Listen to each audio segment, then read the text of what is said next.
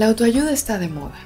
Claro que podemos preguntarnos si alguna vez no lo estuvo, pues desde hace miles de años todo tipo de religiones, credos, ritos, filosofías, sabidurías, proverbios o ejercicios adivinatorios han insistido en ofrecer recetas y terapias que nos ayuden a sobrellevar las dificultades de la vida diaria.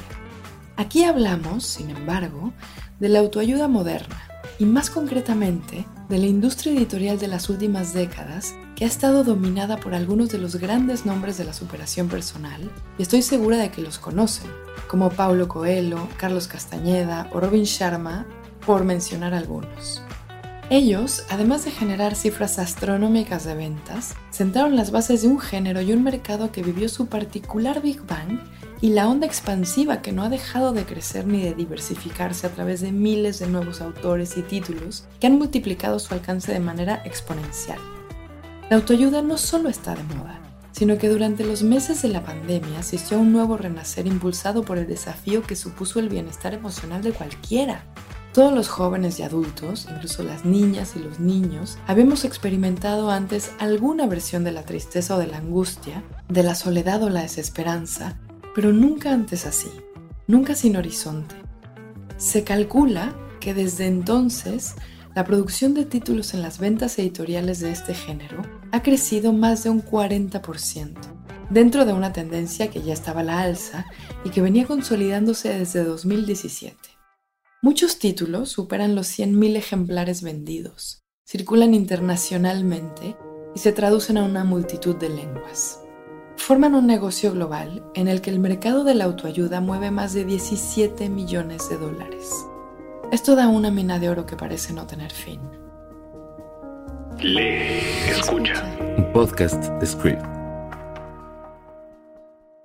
Script es el mejor servicio de suscripción de lectura que te permite explorar todos tus intereses en cualquier formato Obtén acceso a una biblioteca completa de millones de ebooks, audiolibros, revistas y podcasts por menos del costo de un solo libro.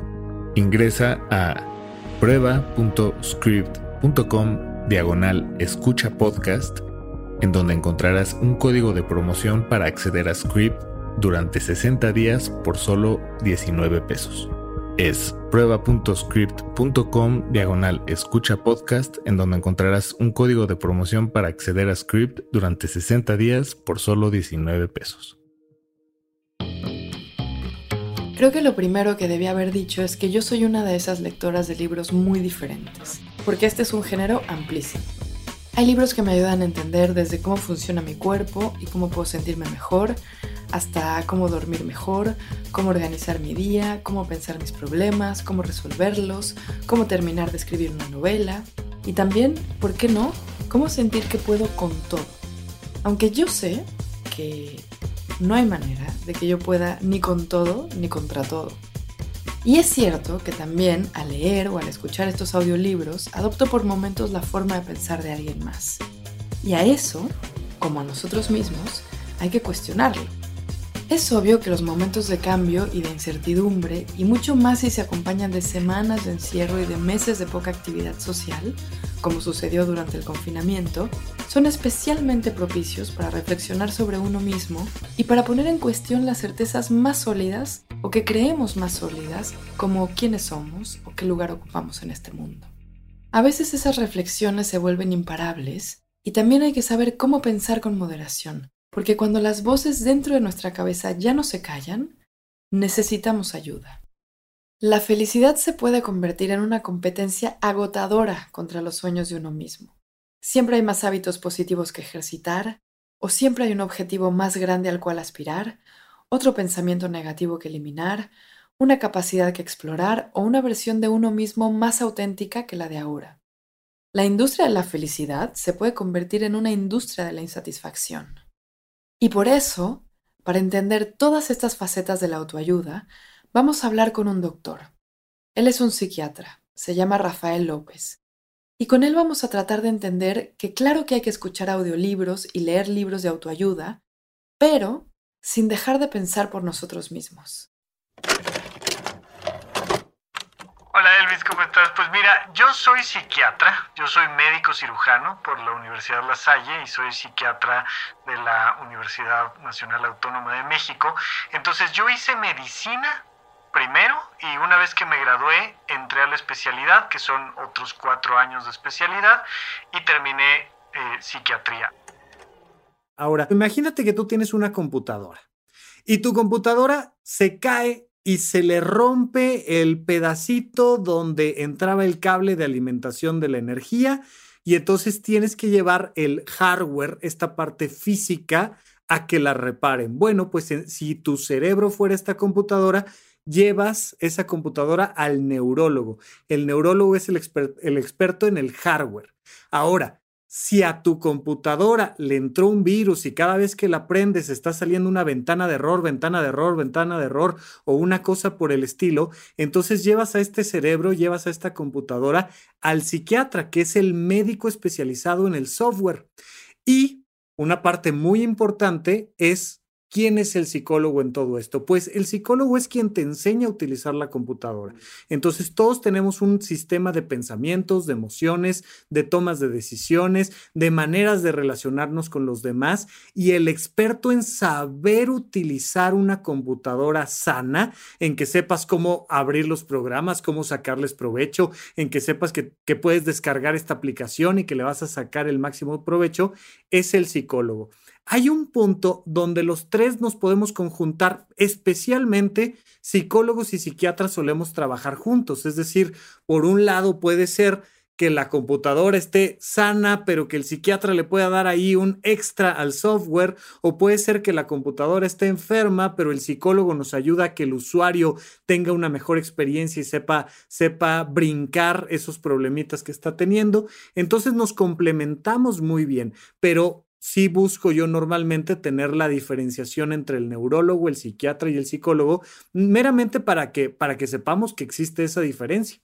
Wow, me encantó esa explicación. Una de las críticas que más se le hacen a los psiquiatras, ¿no? Es que a la primera de cambios te están recetando medicamentos. Pues sí, porque no tienen una formación terapéutica, pero afortunadamente cada vez más vamos existiendo psiquiatras que tienen esta capacidad de escuchar y entender el contexto y muchas veces el psiquiatra pierde de vista esta parte de, oye, pero hay un contexto social o familiar o personal, vocacional, económico, que está generando esto y no con una pastilla vas a resolver todo. Y de hecho, hoy por hoy muchísimo psiquiatras platicamos, por ejemplo, de la importancia de la meditación y el mindfulness, ¿no? Y hemos visto cómo las investigaciones científicas desde los 80 para acá han mostrado cambios importantísimos a nivel neuroanatómico a través de la práctica de diferentes ejercicios como el mindfulness. Entonces, irnos alejando también tanto nosotros que lo ejercemos como el público, de la idea de que el psiquiatra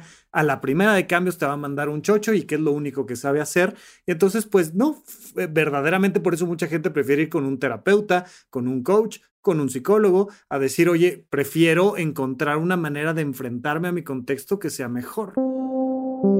Cuando las pequeñas insatisfacciones se acumulan y cuando las posibilidades de mejorar o al menos de encontrarnos en mayor armonía con lo que nos rodea no son caminos tan claros, necesitamos ayuda. Y para conseguir ayuda hay que poder pedirla. Y una gran ventaja de los libros y los audiolibros de autoayuda para mejorar, para sentirnos mejor, para ser mejores personas, es que no requieren de pedir ayuda públicamente. Y quizás es muy pronto para entender si es que algún día llegaremos a hacerlo por completo, qué fue lo que nos pasó individual y colectivamente durante la pandemia. Pero creo que sí podemos decir que descubrimos lo sociables que somos, la importancia de mantenernos acompañados, la importancia de abrazar al otro, de compartir nuestros miedos y alegrías, y creo que descubrimos lo claras que son nuestras prioridades. Los afectos antes que el trabajo, por ejemplo, aunque sigamos pretendiendo que no es así. La pregunta que se hizo una y otra vez fue cómo querremos volver a la nueva normalidad. ¿Qué tan nueva será? ¿Seremos capaces de cambiar nuestras propias vidas y así cambiar los sistemas dentro de los que nos desarrollamos? ¿Qué es lo que queremos cambiar? ¿Quiénes vamos a querer ser? Tú puedes cambiar, tú puedes tener la vida que tú quieras. Si meditas tres horas al día, vas a ser la persona en paz que quieres. Si te esfuerzas por todo lo que tú quieres, lo vas a conseguir, pero tienes que levantarte a las 5 de la mañana, meditar, escribir en tu diario, bañarte con agua fría, eh, desayunar un licuado de apio con agua, no sé, un montón de cosas que nos encaminan hacia una utopía que cada quien elige, ¿no? ¿Cuál es la vida con la que siempre has soñado? Esa es la que puedes alcanzar si trabajas tantas horas a la semana, si descansas tantas horas a la semana. No sé, como que hay una serie de instrucciones que están ahí en nuestra sociedad, en muchísimos libros, en muchísimos cursos. Creo que nunca antes había habido en la vida tantas personas en Internet dando conferencias de que podemos cambiar. Y eso es muy interesante. Yo también quiero cambiar. Eh, hay un montón de cosas que yo quiero cambiar de mí misma y hay un montón de cosas que quiero cambiar de mi pareja y hay un montón de cosas que quiero cambiar de todo el mundo y de los presidentes y así. Pero también estoy un poco agotada de que toda la responsabilidad recaiga solo en uno mismo, como si viviéramos en una isla donde nosotros gobernamos, ¿no? ¿Cuál es tu relación desde esta práctica integral que tú tienes, que junta un montón de cosas, además de la psiquiatría, con la autoayuda. Hombre, esto que mencionas es súper importante y hay un terminajo en inglés que espero no ofender a nadie, pero que se llama masturbation, ¿no? Es este must de que tienes que, tienes que ser feliz y tienes que estar glowing todo el tiempo y tienes que este, jamás tirar una lágrima por nadie y nunca pegarte y llevar una vida súper fit, pero súper healthy, pero súper todo. Y se ha vuelto otro factor de estrés más. Ahora hay que ser feliz a fuerzas. Si no estás alcanzando todas tus metas, si no estás generando una empresa transnacional, este, trillonaria, pero que además esté resolviendo toda la contaminación del planeta, algo no estás haciendo bien, algo no estás decretando adecuadamente y nos mete en un problema. A ver, esto tiene que ver con la madurez de los conceptos. Los seres humanos poco a poquito vamos madurando en nuestro concepto de felicidad, vamos madurando en nuestro concepto de relaciones interpersonales, vamos madurando nuestro concepto de Dios, vamos madurando nuestro concepto de, de familia, de justicia, de un montón de cosas. Y en ese proceso de maduración, lamentablemente todavía tenemos una exigencia rarísima ahora, porque antes no importaba ser feliz.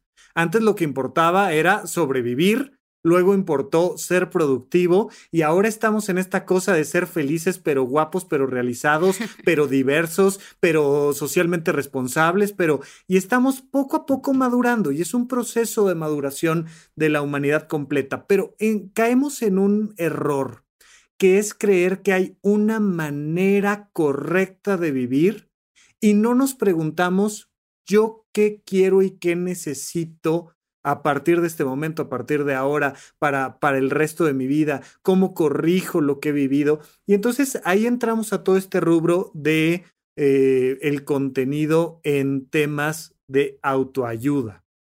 Yo identifico claramente dos tipos de propuestas en el mundo de la autoayuda. Una que es precisamente muy simplista en el sentido de si tú te paras todos los días a esta hora y practicas todos los días esta respiración y haces todos los días estas posturas y comes todos los días estos alimentos y duermes todos los días con este osito de peluche, ergo vas a ser feliz. Y hay otro tipo de autoayuda que tiene que ver con preguntarte quién eres, qué te gusta, qué no te gusta, de dónde vienes, a dónde vas, qué relación quieres mejorar, ¿Qué podría ser aquello que podrías cambiar que no has cambiado?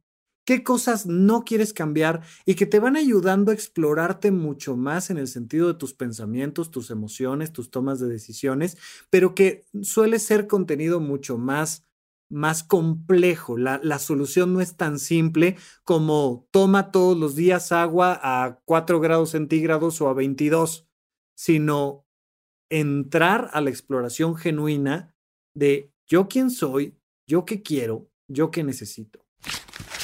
¿Cómo podrías llegar a ser todo lo que eres capaz de ser si no supieras qué eres capaz de ser? Quien no sabe a dónde va, ya llegó, pues cualquier lugar es su destino. La mayoría de las personas del mundo viven muy por debajo de sus potencialidades porque no saben o no quieren saber de lo que son capaces. No quieren tomarse el trabajo de explorar el territorio de su mente para descubrir su destino en él. Prefieren leer su horóscopo diariamente, poner su destino en manos de los astros, de las estrellas, y luego se preguntan por qué acaban estrellados. Esto fue un fragmento del libro Nunca cierres tu fábrica de sueños por el autor Luis Castañeda, disponible como audiolibro en Script. ¿No sabes qué leer o qué escuchar? Script es una excelente herramienta para descubrir tu próxima gran lectura. Ingresa desde tu teléfono, tableta o computadora a las recomendaciones personalizadas y curadurías por expertos que se adecúan a tus propios gustos. Ingresa a prueba.script.com diagonal escucha podcast, en donde encontrarás un código de promoción para acceder a Script durante 60 días por solo 19 pesos. Es prueba.script.com diagonal escucha podcast para acceder a Script durante 60 días por solo 19 pesos. La pandemia también fue el momento para apuntarnos a ese curso por internet que no sabíamos que nos interesaba, o de tomar parte en círculos de lectura sobre libros de autores que comenzábamos a descubrir, asistimos a conferencias, a presentaciones virtuales, y fue un tiempo de cuidados de nosotros mismos y de los demás, y con ello se exploró una literatura como la de la autoayuda muchísimo, porque pone en primer plano el equilibrio psicológico. Si hasta hace no tanto asociábamos la salud solo con el físico, por ejemplo comer sano, hacer ejercicio, dejar de fumar, hoy en día creo que ya resulta imposible dejar de lado, si se piensa en una vida saludable, olvidar los factores emocionales. Mucho más si apenas podemos salir de casa. Durante la pandemia, el autocuidado se centró necesariamente en hacernos de las herramientas a nuestro alcance para conseguir la salud mental. Pareciera ser que nuestra vida es adulta, pero en realidad nosotros venimos de la infancia. Entonces, lo primero, los seres humanos somos una especie en el planeta Tierra que requerimos mucho de la colaboración. Por un lado somos muy solitarios, nos gusta estar a solas, y por otro lado somos animales gregarios que tienen que estar en la manada siempre. Y eso da una combinación muy particular a nuestras necesidades emocionales y mentales. Pero todas las personas necesitamos del otro para entender nuestra vida todos. Entonces, desde que eres un bebé, ¿no? Llegas con mamá, con papá a decirle, ¿y por qué esto? Y sentí lo otro, ¿y qué pasa aquí? Y me quitaron, y quiero, ¿y cómo logro? Y, necesitamos este proceso de espejeo. Hubo en algún momento, de hecho, en la mayor parte de la historia de la humanidad, que llevamos 300 mil años en este planeta, 10 mil de, de civilización humana, hubo un momento en el que, pues ibas con con el abuelo, con tu, mejor amigo, con, y ellos eran tus terapeutas y necesitabas ese feedback del otro lado. Ahora hemos institucionalizado todo y pues ahora pagas tu consulta y te sientas con tu terapeuta a decirle que tembló o que se incendió o que cayó la sequía o que perdiste un ser querido o que, que, tienes una oportunidad y te asusta tomar la oportunidad, pero los seres humanos a través de ese lenguaje vamos conversando en torno al fuego y nos vamos ayudando entre todos a resolver el sentido de la vida, que como dice la logoterapia y Víctor Frank, es lo único que realmente estamos buscando, ¿no? Este sentido de la vida. Entonces, no es que vivamos en una sociedad súper estresante, es que en cualquier momento de la historia de la humanidad hemos necesitado entender qué demonios nos está pasando. Hay una auténtica revolución en marcha que ha transformado el concepto de salud y ha sacado del closet los problemas que afectan a nuestra psique y los ha situado en el lugar protagónico que merecen. Ahora bien, cuando hablamos de autoayuda, en realidad creo que estamos hablando de un género entre comillas, con multitud de enfoques, una especie de cajón desastre en el que lectores, libreros y editores meten todo tipo de propuesta, desde el mindfulness hasta las filosofías orientales, la superación personal, los ejercicios de yoga y de meditación, el coaching, la historia personal, la psicología para principiantes o los consejos prácticos para ciertas actividades y profesiones. No obstante, De entre todas estas perspectivas se destacan dos grandes grupos que pueden sugerir una definición de eso que estamos llamando autoayuda. Por una parte, están los libros que se centran en la fortaleza mental y emocional, en que seamos capaces de enfrentar transformaciones o traumas personales y pues así canalizarlos de manera positiva. Suelen ser trabajos en los que su autor se muestra como ejemplo de vida tras haber sufrido, yo qué sé, un trauma personal que también implicó una revelación y la o lo llevó a apostarle a un cambio radical. O dejar atrás aquellas cosas que bloqueaban sus capacidades reales y sus deseos para poder perseguirlos. Ahora, tras el primer grupo de corte más inspiracional, destaca un segundo grupo más práctico. Libros que se centran en orientar al lector en facetas concretas de su vida, como la adopción de ciertos hábitos o de ciertas actitudes saludables, o a través de ciertos consejos sobre cómo afrontar los desafíos en profesiones y actividades muy específicas. Por ejemplo, libros para saber cómo acabar el guion de tu película, o cómo escribir la historia de tu vida, o cómo ganar dinero, o cómo poner tu propio negocio, o cómo sobrevivir a un trauma, por ejemplo, de violencia de género. Los autores, en este caso, suelen ser psicólogos o especialistas en estos campos que escriben desde su experiencia y desde sus conocimientos profesionales. Todos andamos buscando un manual simple que seguir. De hecho, es la, la, clave de la publicidad.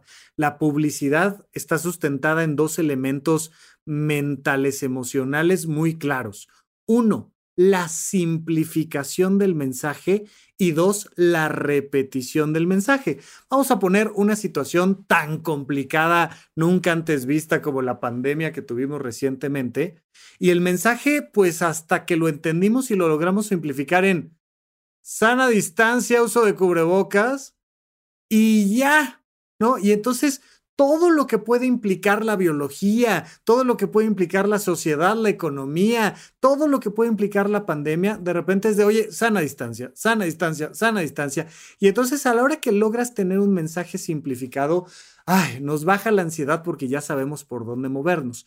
Hay N cantidad de libros, N cantidad de coaches, N cantidad de podcasts, N cantidad de todo que logran en algún punto hipersimplificar una recomendación y entonces te calma porque dices, bueno, ya, ya puedo seguir una indicación, ya sé que dicen que esto está bien y entonces lo puedo hacer yo. En la medida en la que vamos buscando entender más a profundidad, ¿por qué? ¿Por qué quiero vivir así? ¿Por qué quiero comprar esto? ¿Por qué me tengo que cuidar de tal amenaza de tal manera? Pues poco a poco vamos entrando en información, textos, audios más complejos que nos ayudan a decir, ah, ok, ya entendí por qué, ya entiendo cómo funcionan los cubrebocas y por qué, y por qué lo debo de usar de una manera y no de otra. Pero al principio es, mira, aquí están los 10 mandamientos, tú sigues estos 10 mandamientos y te vas a ganar el cielo. Y es una hipersimplificación del mensaje que nos quita esta preocupación de cometer un error. Nos gusta tener reglas, nos gusta tener reglas tan claras como luz roja detente, luz verde avanza. Y entonces, si eso mismo lo podemos tener para nuestra felicidad y nuestra realización personal, pues vamos a buscar quién nos dé las señales necesarias. El problema es que, pues a veces son señales más correctas, otras no tan correctas, pero pues ahí vamos encontrándole todos la manera de, de, de, vivir con esto. Mi recomendación siempre es, si ya entendiste los mensajes simples, busca mensajes un poquito más complejos para, para entender realmente de dónde vienen los mensajes simples. Hay títulos como 101 maneras de ser todo lo que eres capaz de ser, también de Luis Castañeda, o Pensar en grande para hacerla en grande, de Marcus Santos. La verdad es que la oferta es enorme y hay recetas para todos. Y claro, tras el deseo de cualquiera de nosotros para encontrarnos más integrados y satisfechos con nuestra vida en toda su complejidad y con todos sus entrecruces, trabajo, familia, amigos, parejas, hijes, economía, gestión de nuestro tiempo, placer, pues a veces parecería que estas recetas son demasiado voluntariosas y que su lema de sí se puede, en el fondo vende la idea de que cambiar depende de decisiones al alcance de todos. Y bueno, la experiencia personal nos ha enseñado que quizá más que ninguna otra cosa, la realización personal o la felicidad no son tan fáciles y no están tan a la mano. A la autoayuda le han surgido, por supuesto, sus críticos. Títulos como los de William Davis, La industria de la felicidad, que también pueden leer en Script, o el libro de Edgar Cabañas y Eva News, que se titula Happycracia, cómo la ciencia y la industria de la felicidad controlan nuestra vida, o el muy famoso Manifiesto contra la autoayuda de Marian Donner.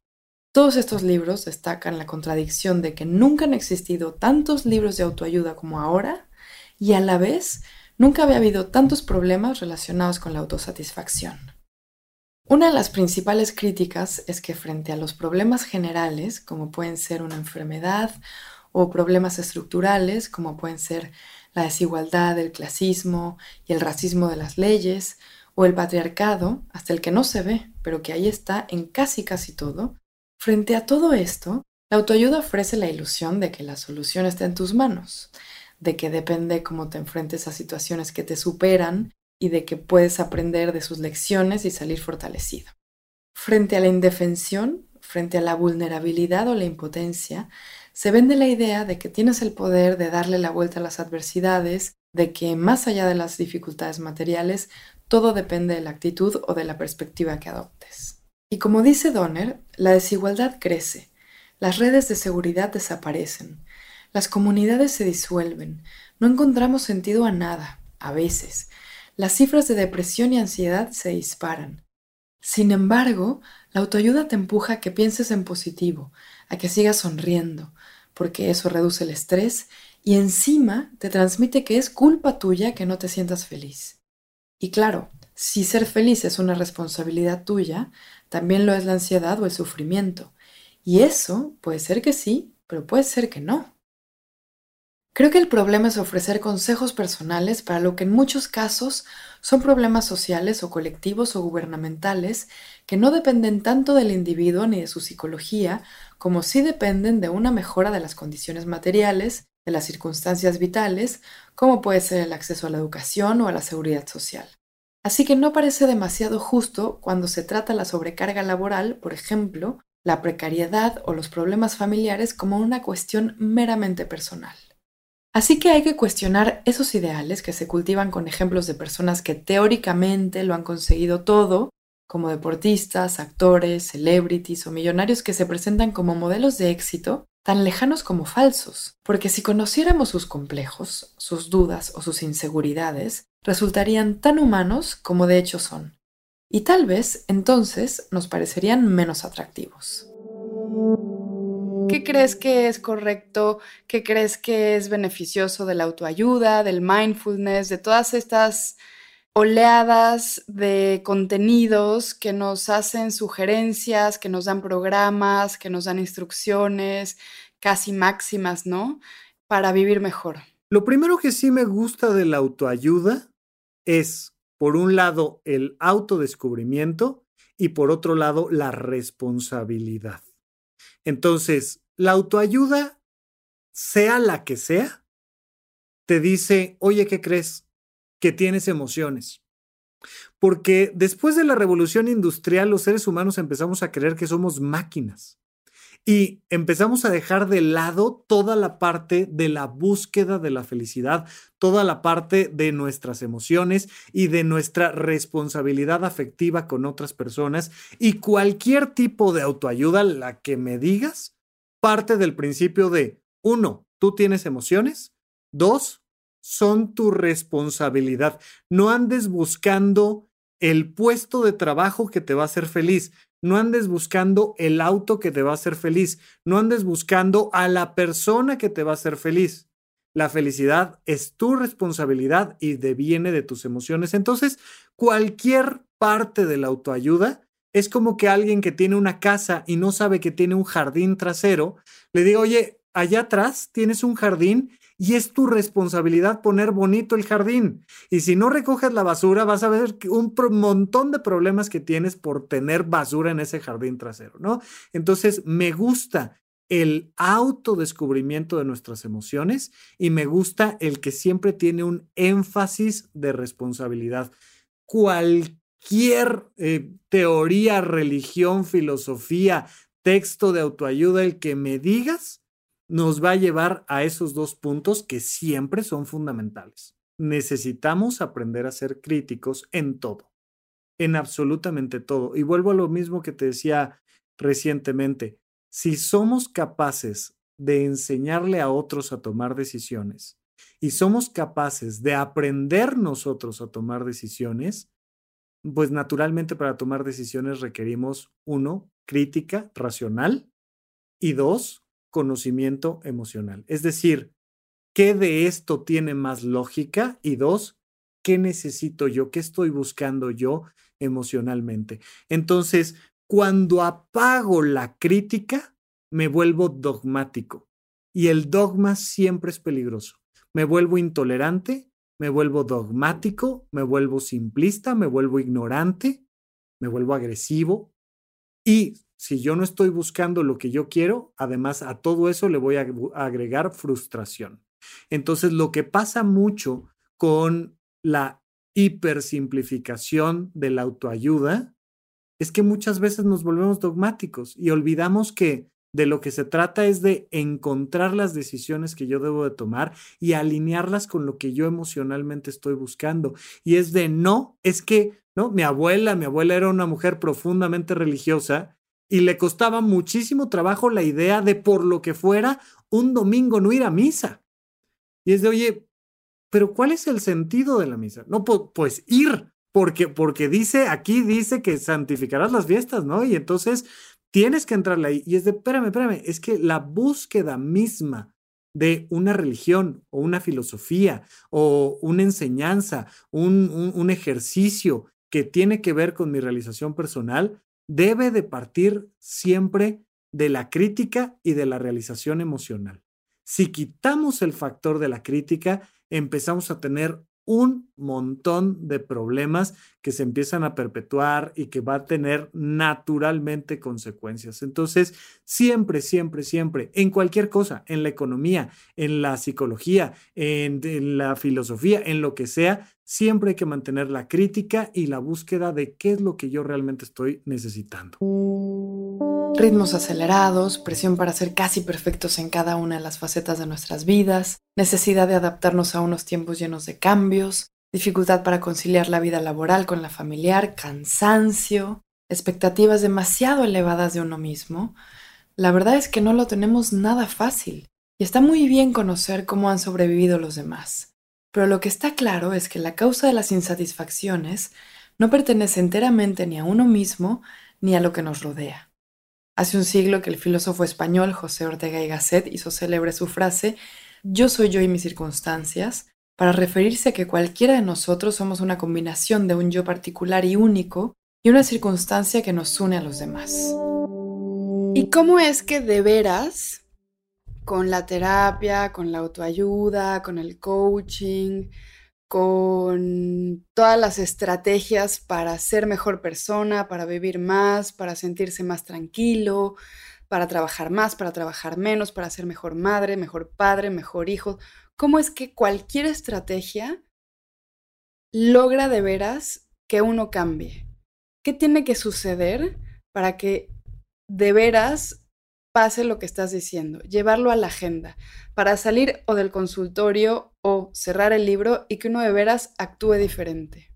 Bueno, hay, hay, una, hay una marca muy famosa cuyo eslogan dice Just Do It, ¿no? Y no importa en qué rubro estemos hablando, hay una parte donde tenemos que entender que simplemente hay que hacer las cosas.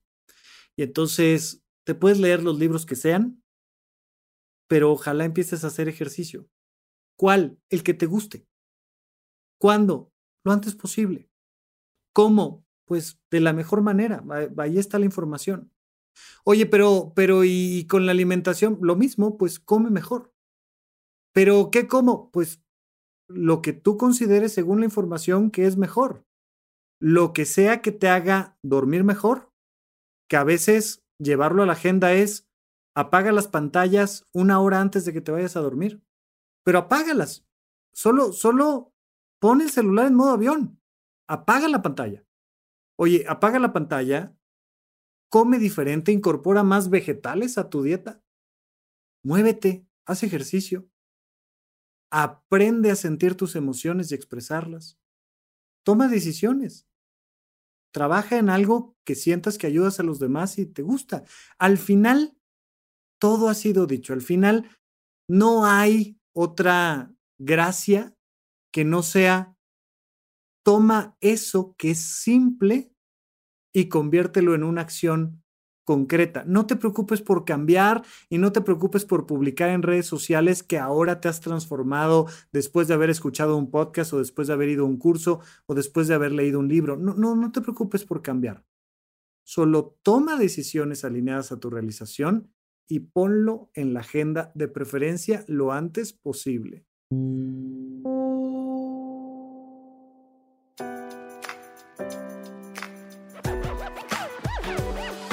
Cada uno de nosotros somos fruto de factores objetivos. La manera de enfrentar y caminar por este mundo, la perspectiva, la iniciativa, voluntad y capacidad personal, pero también de factores objetivos. ¿Qué condiciones sociales me rodean? ¿Qué privilegios o desventajas tengo? ¿Cómo han sido las circunstancias en las que crecí y me desarrollé como persona? ¿Qué experiencias me han forjado? Así que seguramente en el equilibrio entre todos estos factores se halle la clave de esa autoayuda que todos estamos buscando. Es importante ser conscientes de quiénes somos y que podemos mejorar individualmente. Definitivamente es importante elegir desafíos cada vez más interesantes y enfrentarlos. Es importante también saber cómo sacarnos provecho y es importantísimo preguntarnos qué necesito para poder estar bien.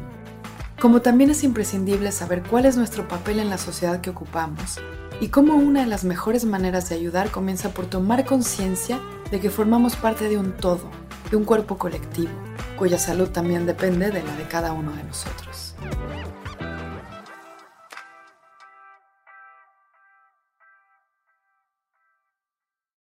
Lee, escucha es un podcast de Script y Sonoro. Si te interesó alguno de los títulos mencionados en este episodio, como Nunca cierres tu fábrica de sueños por el autor Luis Castañeda, ve a script.com o descarga la aplicación de Script para escuchar ese y muchos otros títulos en su versión audiolibro. Guión y conducción por Elvira Lisiaga. Javier Aceves en la producción ejecutiva por parte de Script. Producción Paco de Pablo y Mitzi Hernández. Montaje y diseño sonoro a cargo de Alex de Winter.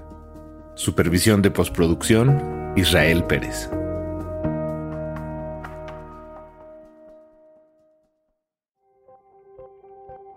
Ingresa a prueba.script.com diagonal escucha podcast, en donde encontrarás un código de promoción para acceder a Script durante 60 días por solo 19 pesos es prueba.script.com diagonal escucha podcast en donde encontrarás un código de promoción para acceder a Script durante 60 días por solo 19 pesos. With Lucky Land slots, you can get lucky just about anywhere. This is your captain speaking. Uh, we've got clear runway and the weather's fine, but we're just going to circle up here a while and uh, get lucky. No, no, nothing like that. It's just these cash prizes add up quick. So I suggest you sit back, keep your tray table upright, and start getting lucky. Play for free at LuckyLandSlots.com. Are you feeling lucky? No purchase necessary. Void where prohibited by law. 18 plus terms and conditions apply. See website for details.